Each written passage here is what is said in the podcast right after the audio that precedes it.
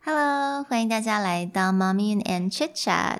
那在今天的节目，我们会讲到安安的生日，也就是万圣节。那万圣节当然我们就会装扮成不同人物啊，还有啊，万圣节最重要的一个就是 trick or treat，所以我们这边会有一些单字，比如说 costume、dressed up as and trick or treating。So I hope you guys enjoy.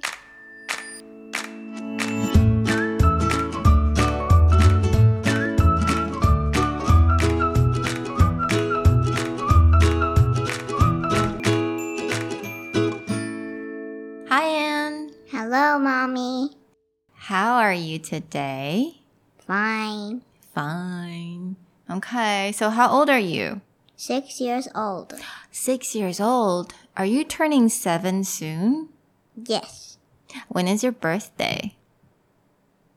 Halloween. Halloween. When is Halloween? October 31st.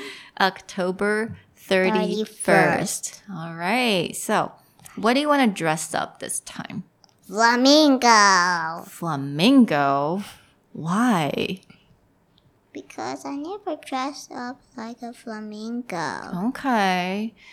Is it the one with uh, the flamingo head, the overall, the one piece? but no Elsa this time? No. I didn't have Elsa's, But you, you now you have many Elsa dresses.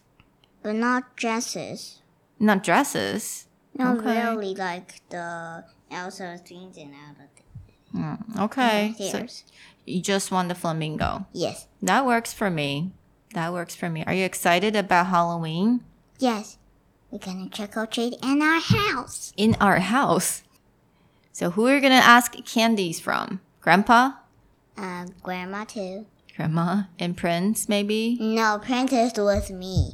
P- Uh, Prince is with you, so you and Prince go trick or treating. and mommy and Okay. grandma and grandpa.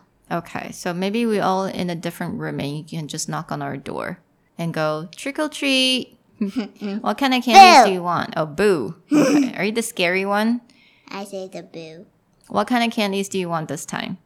Any candy, but not the milk candy. Not milk candy. What about lollipop? But Lollipop. what kind of flavors? Strawberry? Yeah, that's okay. That's Strawberry is okay. Really? Okay. Lots of strawberry lollipop. Strawberry.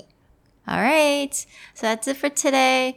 See you later. See you later, mommy. Bye. Bye. La la.